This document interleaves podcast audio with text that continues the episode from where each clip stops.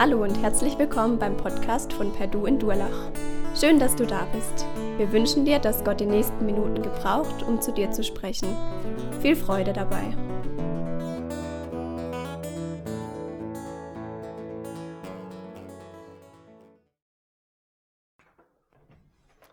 Einen schönen guten Morgen auch von meiner Seite. Äh, das, was Volker gesagt hat mit dem Urlaub, das haben wir vor vier Wochen ausprobiert. Wir waren an der Nordsee und haben die Luft und das Wasser und all die Dinge genossen und waren am Sonntagmorgen hier in Durlach mit dabei. Das hätte ich mir nie träumen lassen, dass es sowas mal gibt, aber das sind dann die äh, guten Ergebnisse von Corona. Ja, ich freue mich, dass wir heute dieses neue Thema und auch den neuen Bibeltext beginnen können. Erster Petrusbrief wird uns in der nächsten Zeit beschäftigen. Und ich lese uns zunächst einmal den Abschnitt, über den wir heute miteinander nachdenken wollen. Ersten Petrusbrief, und wer seine Bibel dabei hat oder zu Hause, nehmt eure Bibel zur Hand und schlagt das auf. Ich lese diesen Text nach der neuen Genfer Übersetzung. Petrus, Apostel Jesu Christi, an die von Gott Erwählten, die als Fremde in dieser Welt über die Provinzen Pontus, Galatien, Kappadokien, Asien und Bithynien verstreut sind. Eure Erwählung entspricht dem Plan, den Gott der Vater schon vor aller Zeit gefasst hat. Dem Plan, euch durch das Wirken seines Geistes zu seinem heiligen Volk zu machen. Zu Menschen, die sich Jesus Christus im Gehorsam unterstellen und durch sein Blut von aller Schuld gereinigt werden. Euch allen wünsche ich Gnade und Frieden in reichem Maß. Gepriesen sei Gott, der Vater unseres Herrn Jesus Christus. In seinem großen Erbarmen hat er uns durch die Auferstehung Jesu Christi von den Toten ein neues Leben geschenkt. Wir sind von neuem geboren und haben jetzt eine sichere Hoffnung. Eigentlich, Luther übersetzt hier treffender, eine lebendige Hoffnung. Wir haben die Aussicht auf ein unvergängliches und makelloses Erbe, das nie seinen Wert verlieren wird. Gott hält es im Himmel für euch bereit und wird euch, die ihr glaubt, durch seine Macht bewahren, bis das Ende der Zeit gekommen ist und der Tag der Rettung anbricht. Dann wird das Heil in seinem ganzen Umfang sichtbar werden.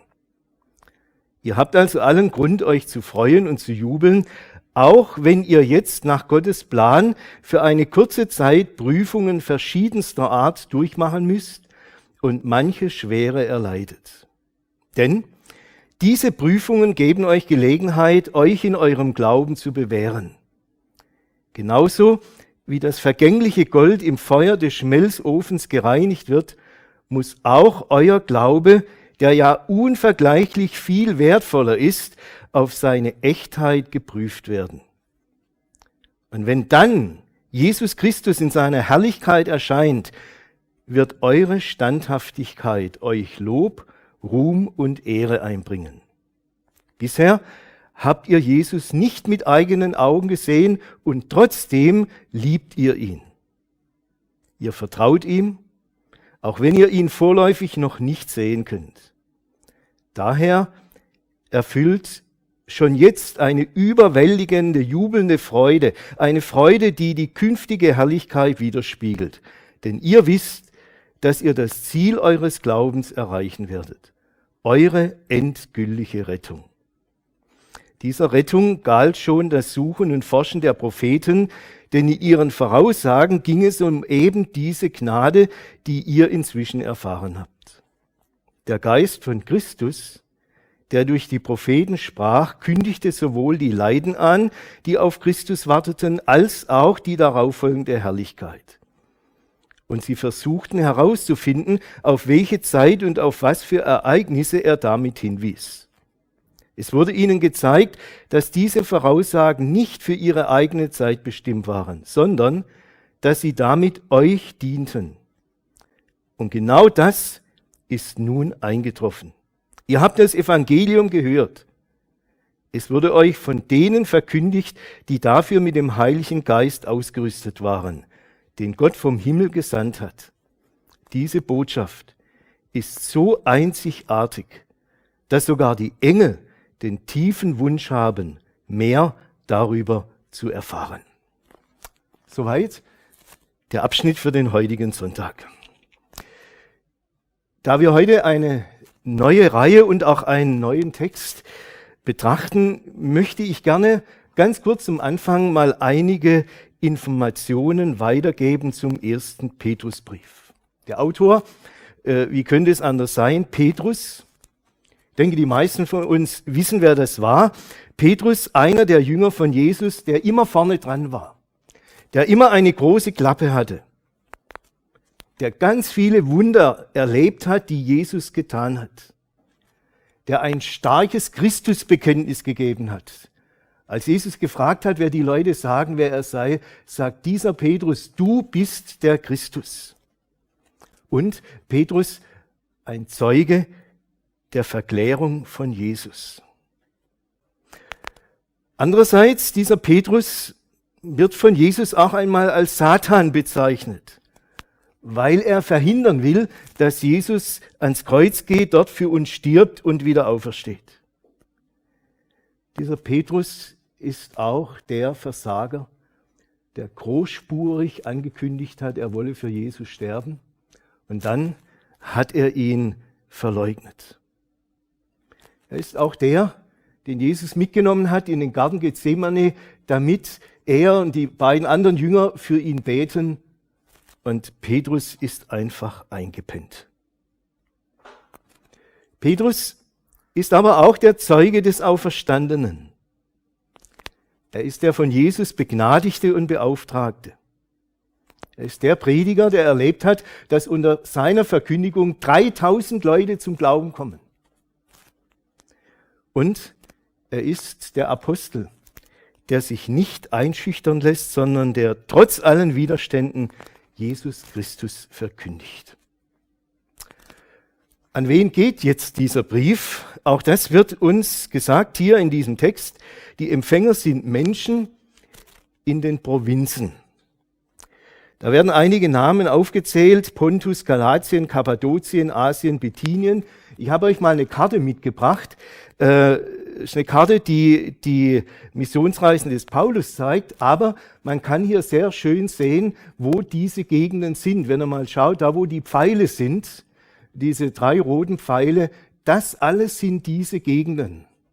Und wenn ihr jetzt mal guckt, äh, wo Paulus gewirkt hat, das war wo ganz anders. Paulus war immer in den Städten unterwegs und zwar äh, die, die Städte, die großen Zentren, die waren mehr am Meer also so an der Ägäis, wenn ihr da mal guckt, da seht ihr diese ganzen Namen, die wir kennen aus den Paulusbriefen oder aus den Sendschreiben der Offenbarung. Aber dieser Brief geht ins Hinterland. Dieser Brief geht in die Provinz.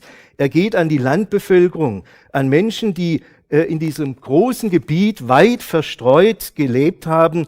Menschen, die vermutlich jung im Glauben waren, ich denke, es waren Judenchristen und Heidenchristen. Die Ausleger sind sich da uneinig. Die einen meinen mehr Judenchristen, die anderen eher Heidenchristen. Ich denke, es war eine Mischung von ganz unterschiedlichen Leuten, die Jesus Christus kennengelernt haben. Und Merkmale dieser Menschen werden uns hier auch genannt. Es sind Erwählte Gottes. Sie fallen auf durch ihre Hoffnung, die sie haben. Sie leben als nicht angepasste an diese Zeit und Welt und sie sind echt, also in ihrem Glauben geprüft. Da kommen wir nachher nochmal drauf. Dann kurz die Frage, wann wurde dieser Brief geschrieben?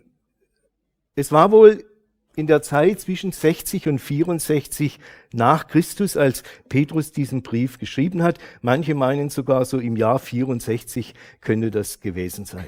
Das große Thema dieses Briefes Leiden und Herrlichkeit. Diese beiden Begriffe prägen diesen Brief. Es ist eine Spannung, aber für Petrus gehört das zusammen. Das hat er selber so erlebt. Und das kommt in diesem Brief zum Tragen. Beide Begriffe kommen etwa 15, 16 Mal in diesem Brief vor. In diesem Brief haben wir diese beiden Wirklichkeiten. Auf der einen Seite wird uns gezeigt, welche Privilegien, welche Segnungen, welche Identität die Menschen haben, die zu Christus gehören. Ich habe mal einige Dinge aufgezählt.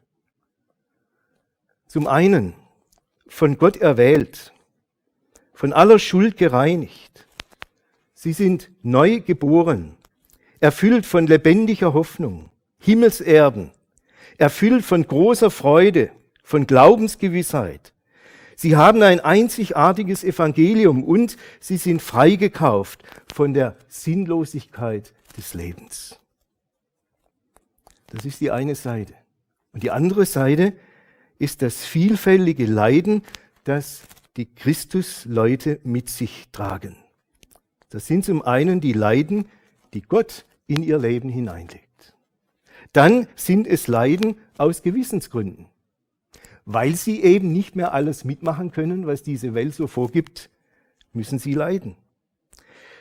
Es sind Leiden um der Gerechtigkeit willen.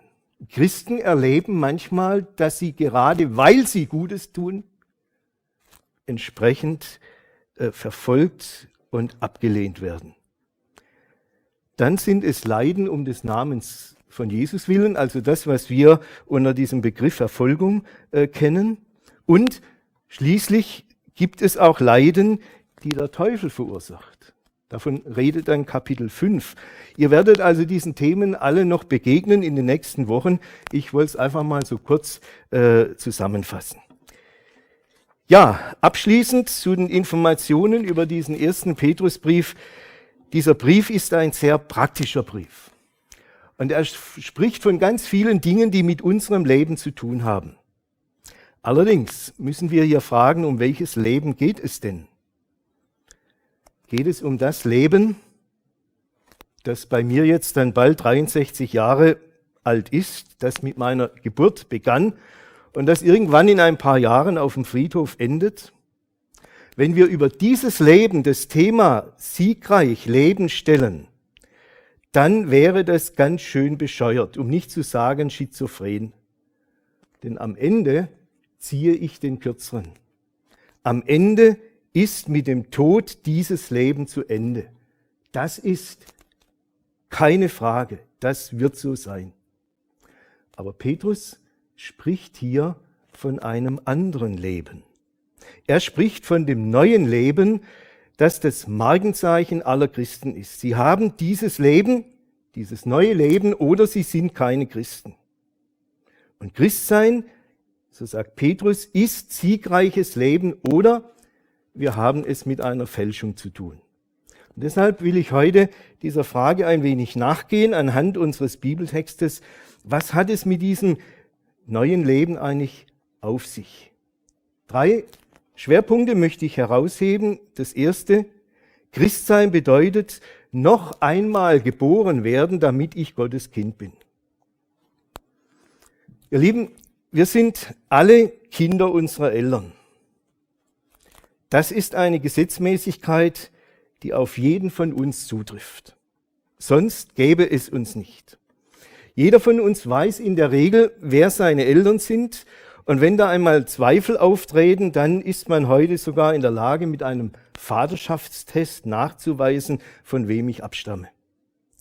Für mich gibt es in dieser Frage eine hundertprozentige Klarheit. In meinem Familienstammbuch gibt es eine Geburtsurkunde, die amtlich bestätigt, von wem ich abstamme. Daneben wurde von mehreren Seiten übereinstimmend erzählt, wo und wann sich meine Geburt zugetragen hat.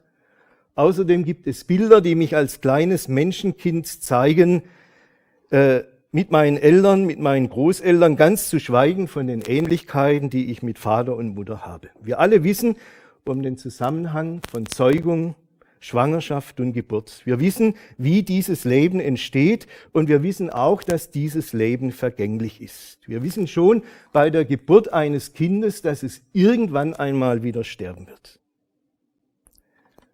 Was viele aber nicht so genau wissen, ist die Frage, wie jemand ein Kind Gottes wird. Auf diese Frage habe ich schon viele Antworten gehört. Die einen sagen, ja, ich bin Christ, ich bin ein Kind Gottes, wenn ich zu einer Kirche gehöre. Andere führen das darauf zurück, dass sie ja äh, jeden Tag beten und in der Bibel lesen. Wieder andere weisen hin auf ihr christlich geführtes Leben oder vielleicht auf ihre Taufe und Konfirmation. Und dann gibt es auch die, die erzählen können, dass sie sich bekehrt haben. Ja, da muss es doch klar sein, dass man ein Kind Gottes ist. Aber wisst ihr, alle diese Antworten führen uns in die Sackgasse, weil sie so nicht stimmen. Ich möchte damit diese aufgezählten Dinge überhaupt nicht schlecht machen, ganz im Gegenteil. Die haben alle ihren Wert. Die Zugehörigkeit zu einer Gemeinde, das Beten, das Bibellesen, ein christlich geführtes Leben, Taufe, Konfirmation, äh, Bekehrung, ist alles wichtig. Aber auf die Frage, wie ich das neue Leben bekomme, führen sie in die Sackgasse. Johannes berichtet uns einmal von einem Gespräch zwischen Jesus, äh, zwischen Jesus und einem jüdischen Gelehrten namens Nikodemus. Und dieser Nikodemus hat mit Jesus diskutiert und Jesus sagt ihm, wenn du nicht von neuem geboren wirst, dann kannst du das Reich Gottes nicht sehen. Und Nikodemus fragt völlig zu Recht, wie soll denn das gehen? Ich kann doch nicht wieder zurückgehen in den Leib meiner Mutter. Nikodemus hat es erkannt und auf den Punkt gebracht, diese zweite Geburt, dieses neue Leben, das mich zu einem Kind Gottes macht, das geht doch gar nicht. Das ist unserer Verfügbarkeit entzogen. Kein Mensch kann sich selber zu einem Kind Gottes machen, egal wie er es probiert. Weder durch christliche Aktivitäten, noch durch die Taufe, noch durch eine Bekehrung. Es gibt keine Rezepte, es gibt keine Methoden, es gibt keine Opfer, die mich in den Himmel bringen. Es gibt zwar ungezählte religiöse Bemühungen, die genau das zum Ziel haben. Sie wollen sich alle den Himmel verdienen, doch damit sind sie alle gescheitert. Übrigens zu denen, die das probiert haben, gehörte auch Petrus. Er wollte auch gerne den besten Platz im Himmel. Direkt neben Jesus, genau wie Jakobus und Johannes. Er hat Jesus alles Mögliche versprochen. Er wollte sogar sein Leben für ihn geben. Aber auch daran ist er gescheitert. Auch Petrus musste erkennen, ich kann es nicht. Wer aber kann es dann? Unser Bibelwort gibt uns die Antwort. Petrus schreibt hier, gelobt sei Gott. Das ist die Antwort. Dieser Gott ist der Vater unseres Herrn Jesus Christus und er ist durch Jesus auch unser Vater. Denn er, Gott, hat uns wiedergeboren. Und zwar in dem Augenblick, als er Jesus Christus auferweckt hat von den Toden. In diesem Augenblick der Auferstehung hat Gott, so schreibt es Paulus in 2 Timotheus 1, Vers 10, in diesem Augenblick hat Gott Leben und ein unvergängliches Wesen ans Licht gebracht durch das Evangelium. Und damit ist Ostern, die Auferstehung von Jesus, der Durchbruch zur Wiedergeburt, zur Gotteskindschaft. Und die erste unmittelbare Auswirkung des Ostergeschehens auf unser Leben ist die, dass jetzt ein Mensch ein Kind Gottes werden kann. Übrigens, äh, in unserer Kirche haben wir ja die Sonntage im Kirchenjahr mit verschiedenen Namen belegt. Und der erste Name nach dem Ostersonntag, wisst ihr, wie der heißt? So ein bisschen schwieriger Name. Quasi-Modogeniti. Das bedeutet, wie die neugeborenen Kindlein. Und damit wollten die Väter unserer Kirche deutlich machen, die unmittelbare Auswirkung von Ostern ist, dass Menschen neues Leben bekommen können. Dass Menschen durch Gott, durch die Kraft der Auferstehung neu werden. Unser Leben kann noch einmal beginnen. Gott selbst ist es, der das tut. Jetzt stellt sich natürlich die Frage, wie geht das jetzt? Werden jetzt einfach alle automatisch Kinder Gottes, nicht? Das kann man ja immer wieder hören. Äh, auch im christlichen Kontext, da gibt es ja viele, die meinen, alle, die irgendwo christlich sind, sind Kinder Gottes. Und dazu kann ich nur ganz klar Nein sagen. Gott ist kein Automat. Sein Angebot der Gotteskindschaft gilt zwar allen Menschen, Aber weil Gott Person ist und uns als Personen achtet und ernst nimmt, sucht er Begegnung mit uns. Und deshalb bezeugt Petrus, er hat uns, und damit spricht er von den Christen, an die er schreibt, und sich selbst, er hat uns nach seiner großen äh, Barmherzigkeit wiedergeboren. Nicht einfach alle, sondern uns. Und was heißt das praktisch? Ich möchte euch darauf hinweisen, das finde ich hier in der Übersetzung von der neuen Genfer Übersetzung so gut, da ist dreimal vom Plan Gottes die Rede. Gott hat einen Plan. Das habe ich als junger Mensch schon zu Hause, wo ich herkomme, gehört, den, vom Heilsplan Gottes. Als ich dann in AB gekommen bin, da hat man auch wieder vom Heilsplan Gottes gesprochen. Das finde ich sehr gut, denn das ist sehr biblisch. Gott hat einen Plan. Er hat einen Rettungsplan für die ganze Welt die er einmal zu seinem Ziel bringen wird, aber auch für jeden von uns Menschen. Gott hat für jeden von uns einen Plan. Und dieser Plan heißt, er will uns retten. Und deshalb werden hier die Christen, an die Petrus schreibt, als die Erwählten angesprochen. Gott sagt jedem von uns, der zu Jesus gehört, der ein neues Leben empfangen hat, Du bist ein Erwählter Gottes. Und ich sage euch ganz ehrlich, immer wenn ich das lese in der Bibel, dann freue ich mich darüber riesig. Ich bin ein Erwählter Gottes. Und jeder Gläubige darf sich darüber freuen. Super, Gott hat mich erwählt, ich darf zu ihm gehören, ich bin durch ihn gerettet. Jetzt mag es aber vielleicht heute Morgen unter uns oder vielleicht auch an den Bildschirmen den einen oder anderen geben, der sagt, ja, ich kann das aber so für mich noch nicht sagen oder ich kann das für mich überhaupt nicht sagen. Äh, bin ich denn erwählt? Und dann gehen die Fragen ja ganz schnell weiter, ja, was ist dann, wenn Gott mich nicht erwählt hat? Und so, äh, an dieser Stelle kann ich kein Fass aufmachen und das ganze Thema diskutieren. Aber ich kann euch heute Morgen eines sagen. Wenn du heute Morgen hierher gekommen bist, wenn du an den Bildschirmen sitzt und nicht gleich nach den ersten 30, Minuten, 30 Sekunden wieder abgeschaltet hast, weil du gemerkt hast, oh, da ist irgendwie was Frommes, dann ist das ein klares Zeichen dafür, dass der Geist Gottes an dir wirkt. Wisst ihr, der Heilige Geist, der Geist Gottes wirkt nicht erst an uns, wenn wir gläubig geworden sind, sondern der Geist Gottes, der fängt schon viel, viel früher an, an uns zu wirken. Wenn er zum Beispiel in uns das Herz berührt, dass wir anfangen, unruhig zu werden, dass wir plötzlich merken, so wie ich jetzt lebe, das bringt's eigentlich nicht. Ich brauche was anderes. Wenn wir plötzlich Interesse haben, Fragen haben nach Gott, dann ist das ein ganz klares Zeichen dafür, dass Gottes Geist an dir wirkt. Und wenn das der Fall ist, dann brauchst du dir überhaupt keine Sorgen zu machen. Dann ist das ein klares Zeichen, dass Gott auch dich haben will, dass er auch dir ein neues Leben geben will. Und wenn du es noch nicht hast, dann empfehle ich dir drei Dinge. Das erste, du kannst mit Gott reden. Du kannst ihn schlicht und einfach darum bitten. Du kannst sagen, Herr Gott, ich möchte dieses neue Leben auch haben. Bitte schenke es mir. Und die Bibel sagt mehrfach, wer den Namen des Herrn anrufen wird, der wird gerettet werden. Diese Verheißung hat Gott gegeben.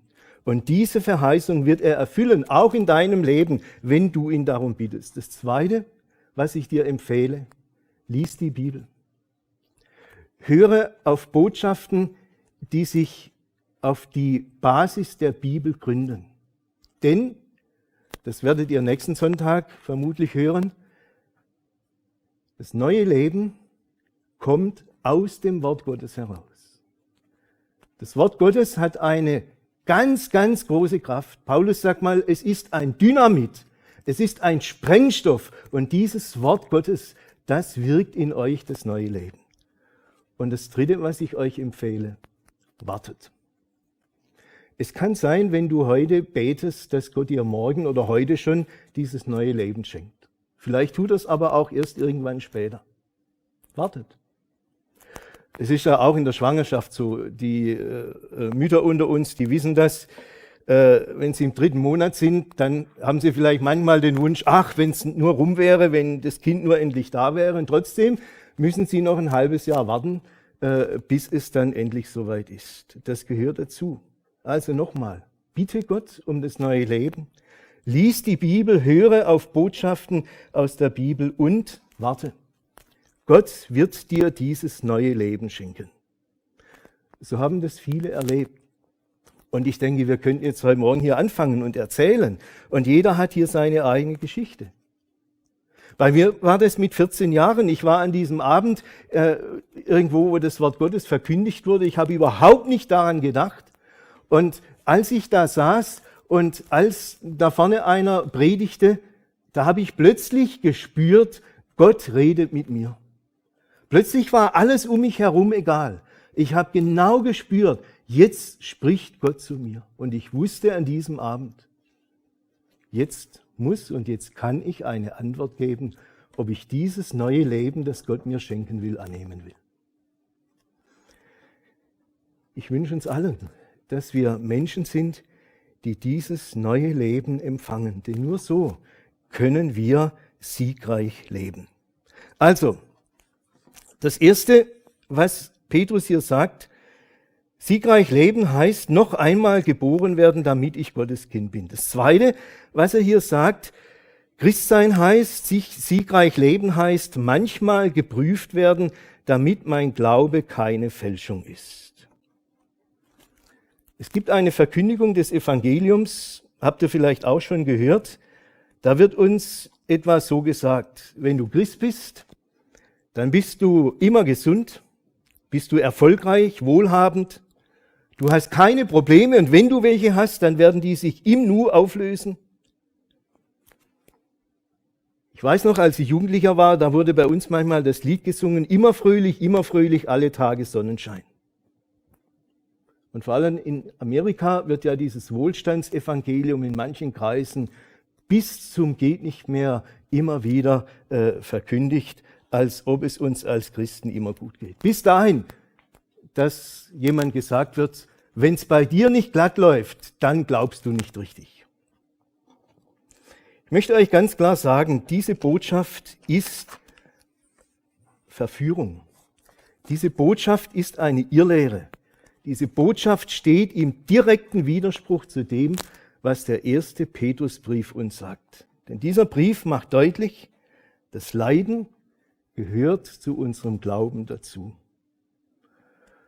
Und Petrus sagt hier, ihr habt also allen Grund, euch zu freuen und zu jubeln, auch wenn ihr jetzt nach Gottes Plan für eine kurze Zeit Prüfungen verschiedenster Art durchmachen müsst und manches Schwere erleidet. Ja, Gott legt manchmal in unser Leben auch schwere Wege hinein wo wir nicht immer genau wissen, warum das jetzt so ist. Aber eines sagt uns Gottes Wort hier ganz klar. Gott mutet uns an manchen Stellen etwas zu, weil er damit unseren Glauben prüfen will. Und hier wird das Bild vom Gold gebraucht. Ihr wisst alle, wenn ihr Gold in Feuer legt, das macht dem Gold nichts aus. Im Gegenteil, äh, da wird höchstens, wenn in dem Gold noch irgendwie was drin ist, was nicht äh, wirklich rein ist, dann wird es rausgebrannt und das Gold wird dadurch noch besser. Und so ist es in unserem Leben auch. Und ich möchte es heute Morgen ganz klar sagen, wer dieses neue Leben bekommt, wer Christ wird, der muss sich auch darauf einstellen, dass nicht immer alles glatt läuft, sondern dass er auch Widerstand erlebt, dass er Ablehnung erlebt, dass vielleicht seine Familie ihn rausschmeißt oder wie auch immer. Warum tut Gott das? Petrus sagt, Gott will unseren Glauben prüfen. Und wenn ich so zurückdenke an Christen, die mich geprägt haben, dann waren das alles Menschen, bei denen genau das so passiert ist. Die haben auch Schweres erlebt. die haben manches durchgemacht, was wirklich hart zu tragen war. Aber daran ist ihr Glaube gewachsen. Und ich als junger Christ habe von diesen Leuten enorm viel gelernt. Und wisst ihr was? Ich habe denen abgespürt. Das, was die leben, das, was die sagen, das ist wirklich echt.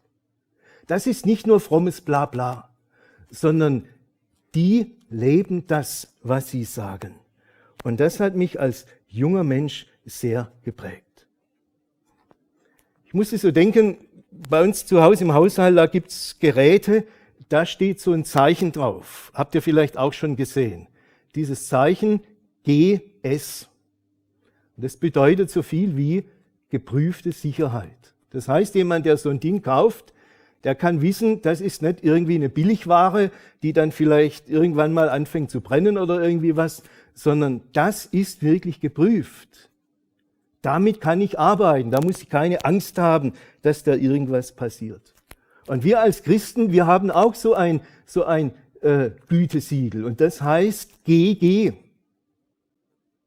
Und GG heißt geprüfter Glaube. Unser Glaube ist geprüft, wenn er im Leiden, in der Anfechtung standhält. Und äh, das Interessante ist, Petrus sagt, Gott will dadurch seine Kinder nicht traurig machen, sondern er will ihnen Gutes tun. Er will sie reinigen. Er will, dass gerade auch durch diese Schwierigkeiten ihr Glaube wächst und ihr Vertrauen zu Jesus immer größer und immer stärker wird. Und damit werden sie am Ende, wenn sie vor Jesus stehen, wirklich Menschen sein, die echt sind und deren Glaube geprüft ist. Unser Glaube an den Vater unseres Herrn Jesus Christus soll dadurch gestärkt werden. Und damit komme ich zum dritten, was Petrus hier anspricht.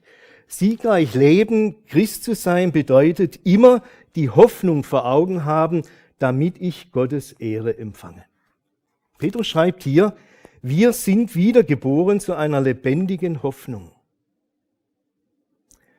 Was ist der Unterschied zwischen einer lebendigen Hoffnung und einer toten Hoffnung. Wisst ihr, der Unterschied ist nicht der, dass sich die lebendige Hoffnung erfüllt und die tote Hoffnung nicht. Es gibt ganz viele tote Hoffnungen in dieser Welt, die erfüllen sich. Letzten Sonntag wurde hier äh, Bayern angedeutet, Triple und so, ja. Und da hat sich bei vielen die Hoffnung erfüllt. Bayern hat gewonnen am Sonntagabend und hat das Triple. Und was ist jetzt mit dieser Hoffnung? Bringt euch diese Hoffnung irgendwas, dass sie sich erfüllt hat? Bringt euch das wirklich weiter?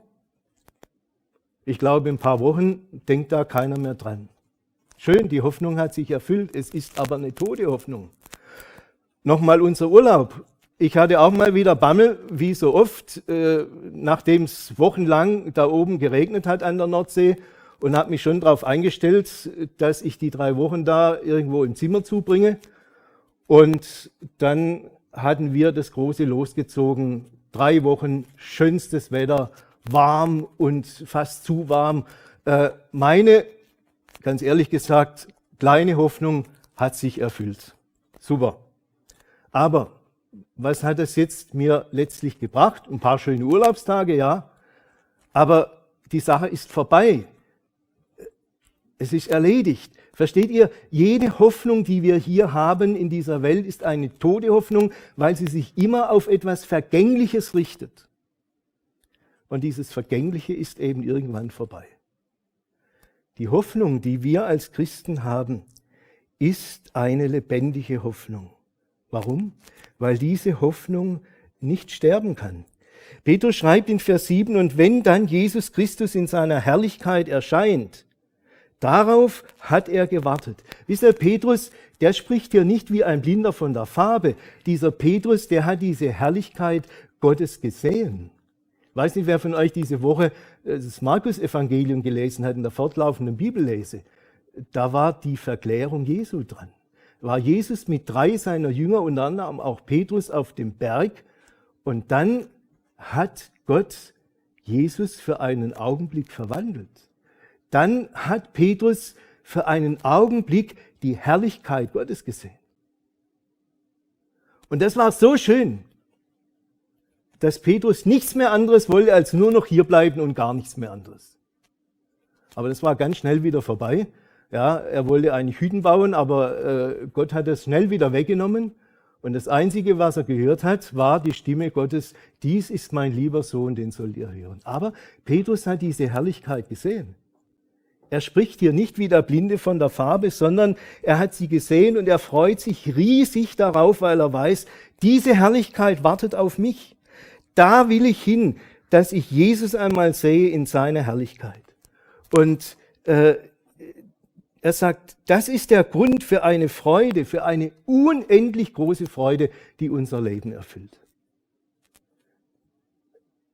Habt ihr auch diese Freude in euch? diese Freude auf das, was einmal auf uns wartet? Petrus spricht hier von unserer endgültigen Rettung. Und manchmal bin ich schon gefragt worden, ja, ja, warum denn? Äh, ist meine Rettung denn noch nicht perfekt? Ist meine äh, Errettung noch nicht vollkommen? Ich bin doch ein Kind Gottes, ich habe doch neues Leben, äh, aber äh, das muss doch jetzt eigentlich perfekt sein. Und Petrus sagt, nein. Äh, ich möchte mal mit Worten von Paulus sagen. Paulus sagt, wir haben diesen Schatz des neuen Lebens in irdenen Gefäßen. Ihr kennt vielleicht auch so, solche Tonkrüge und so. Ähm, die sind wunderschön, aber wenn sie runterfallen, sind sie in der Regel kaputt. Ja, so ein irdenes Gefäß ist sehr empfindlich und kann schnell kaputt gehen. Und er sagt, so ist es auch mit uns. Das neue Leben, das Gott uns geschenkt hat, das haben wir in diesem irdenen Gefäß, in unserem Körper, mit all seinen äh, negativen Dingen, die da dranhängen. Und ich habe das, darf das hier vielleicht mal sagen, ich habe das erlebt, als meine Mutter äh, kurz vorm Sterben war. Das war so eine Phase, da hat sie sich manchmal unmöglich benommen, aber wirklich unmöglich dass ich mich manchmal gefragt habe, die will doch Christ sein und dann benimmt sie sich so. Dann hat mir eine Freundin von ihr, die viel mit ihr erlebt hat, auch viel mit ihr gebetet hat, die hat mir das mal erklärt. Sie hat mir gesagt, das ist ganz typisch fürs Alter. Das sind solche äh, Entwicklungen, die kommen und das ist ein Zeichen dafür, dass sie bald sterben wird. Und die hatte recht. Und da habe ich das gespürt, wie das so ist, wenn wir als Christ in diesem Körper leben mit all seinen negativen Dingen, mit all seiner Gebrechlichkeit, mit all seiner Fähigkeit auch noch schuldig zu werden und Dinge zu tun, die Gott nicht gefallen. In dieser Spannung leben wir. Und für Petrus ist das aber kein Problem. Er sagt, das ist ganz normal. Und umso mehr warten wir auf die Herrlichkeit, die kommen wird. Denn wenn diese Herrlichkeit kommt, dann wird das alles vorbei sein. Deshalb spricht Petrus hier von einem Erbe. Er sagt, wir haben ein Erbe, und das finde ich hier ganz toll formuliert, das nie seinen Wert verlieren wird. Wir alle wissen nicht, ob das, was wir haben, nicht irgendwann, vielleicht noch gar nicht so lang, äh, vielleicht auch mal seinen Wert verlieren wird. Kann alles sein. Aber das Erbe, das im Himmel für uns bereitet hat, darüber wacht Gott. Das ist perfekt. Das wird nie seinen Wert verlieren. Und dieses Erbe werden wir kommen, wenn wir nach diesem Leben zu Jesus gehen. Und hier werden drei Merkmale von diesem Erbe genannt. Es ist unvergänglich, unverweltlich und unbefleckt. Das heißt, dieses Erbe, das Gott für uns bereitet hat, ist nicht mehr an diese Zeit gebunden. Es steht außerhalb von Raum und Zeit und deshalb kann es nie mehr vergehen. Dieses Erbe ist für den Tod nicht mehr erreichbar. Ja, verwelken, wir alle kennen das, wenn die Blumen verwelken, dann kommt sie auf den Kompost. Das Erbe wird nie verwelken. Das geht nicht. Es wird für immer Bestand haben. Und dieses Erbe ist unbefleckt. Das heißt, an diesem Erbe ist nichts mehr Dreckiges dran. Da ist keine Schuld mehr dran. Da sind keine Tränen, kein Schmerz, kein Diebstahl, gar nichts Negatives mehr dran. Dieses Erbe ist vollkommen. Und seht ihr, das ist unsere lebendige Hoffnung. Und ihr könnt alle Religionen dieser Welt durchgehen. Diese Hoffnung haben nur wir. Die lebendige Hoffnung ist unser Alleinstellungsmerkmal als Christen. Das findet ihr in keiner Religion. Das findet ihr nur bei Jesus, weil er der Auferstandene ist, weil er den Tod besiegt hat. Karl Marx hat diese Botschaft als Vertröstung auf, aufs Jenseits bezeichnet, als Opium fürs Volk, damit man die Leute ruhig stellt. Ich muss ganz ehrlich sein, jedes Mal, wenn ich das lese, dann fange ich an zu grinsen, weil ich immer denke, du armer Mann, du hast wirklich nicht kapiert. Wisst ihr, diese Botschaft, dieses Wissen um das Jenseits, diese Hoffnung, die macht uns nicht ruhig, im Gegenteil. Wenn wir diese, diese Hoffnung wirklich in uns tragen, dann fangen wir an, uns zu freuen. Dann fangen wir an, Jesus zu lieben und unsere Nächsten. Dann werden wir ein klares Nein haben zur Sünde. Dann wird unser Herz nicht mehr am irdischen Reichtum hängen. Dann können wir sogar das Leiden ertragen, weil wir wissen, Gottes Herrlichkeit ist viel, viel größer. Und diese Herrlichkeit wartet auf uns. Wenn wir jetzt in den kommenden Wochen diesen Brief lesen, dann achtet mal drauf. Der Petrus ist überzeugt. Menschen, die neues Leben haben, die eine Hoffnung haben, sind Menschen, deren Leben sich verändert, die mit ganzer Hingabe Gott dienen und auch für ihre Nächsten da sind. Hoffnungsleute sind nicht ruhig gestellt, im Gegenteil, die sind ganz aktiv im Dienst für Jesus. Amen. Ich bete noch mit uns. Lieber Vater im Himmel, vielen Dank für dein Wort, das du uns geschenkt hast. Vielen Dank für das neue Leben, das möglich ist durch die Auferstehung von Jesus Christus. Und wir bitten dich jetzt, Vater, schenk, dass wir alle dieses neue Leben in uns tragen. Und wenn Menschen noch da sind, hier oder auch an den Bildschirmen, die dieses neue Leben noch nicht haben, dann schenk du es ihnen, begegne du ihnen und lege dieses neue Leben auch in ihr Herz hinein, damit sie erfüllt werden von dieser lebendigen Hoffnung und dass sie wirklich fröhlich und getrost ihren Weg durch diese Zeit gehen können zu dem Ziel der Herrlichkeit, die du für uns bereitet hast. Danke, dass du uns das schenken willst. Amen.